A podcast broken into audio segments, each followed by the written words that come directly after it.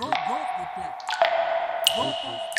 plata. Gotas de plata. Gotas de plata.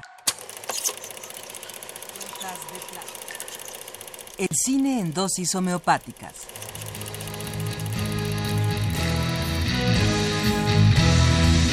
Con Carlos Naro.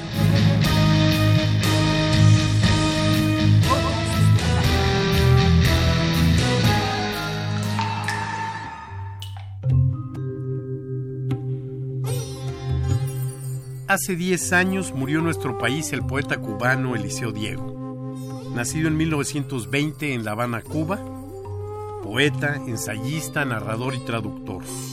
Cursó estudios de Derecho en la Universidad de La Habana, los que luego abandonó para fortuna de la poesía. En 1942 perteneció al consejo de redacción de la revista Clavileño. Trabajó como maestro de inglés e inspector del Ministerio de Educación de ese idioma.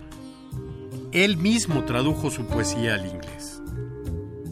En 1944 participó en la importante revista Orígenes, que aglutinó a los artistas e intelectuales más importantes de Cuba.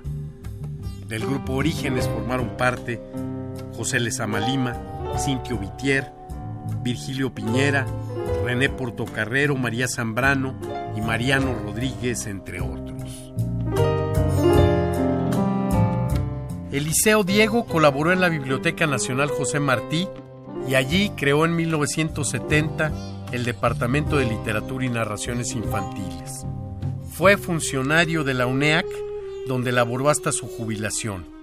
Se hizo acreedor al Premio Nacional de Literatura y del Premio Internacional Juan Rulfo, que se concede en México, por el conjunto de toda su obra.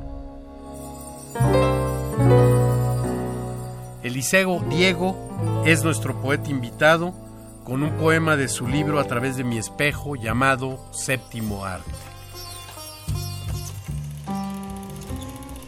Séptimo Arte. Cuando quitan la luz, empieza el piano su modesto galope de mentira por la viva tiniebla de la sala. El jinete que irrumpe ya es un soplo de pura sombra y la mujer un ala leve rozando el ansia donde gira. De muy atrás, la luz en haz impuro cruza el silencio, da contra la tela y estalla en mil y más de mil imágenes, que duran lo que dura el que las vela desde un rincón del corazón oscuro, y en un estar que es irse a toda vela. ¿Cómo se llaman? Cómo se llamaban los que ardieron allí gloriosamente a través de la niebla de esta vida hasta dejar en la pared helada tan solo el hueco limpio de su ida bajo la ciega luz indiferente.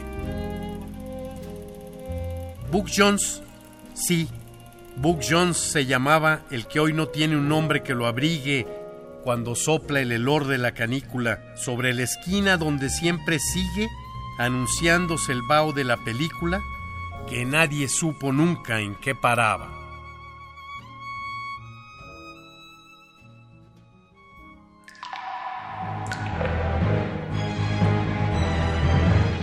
Hasta aquí la dosis de hoy. Gotas de plata.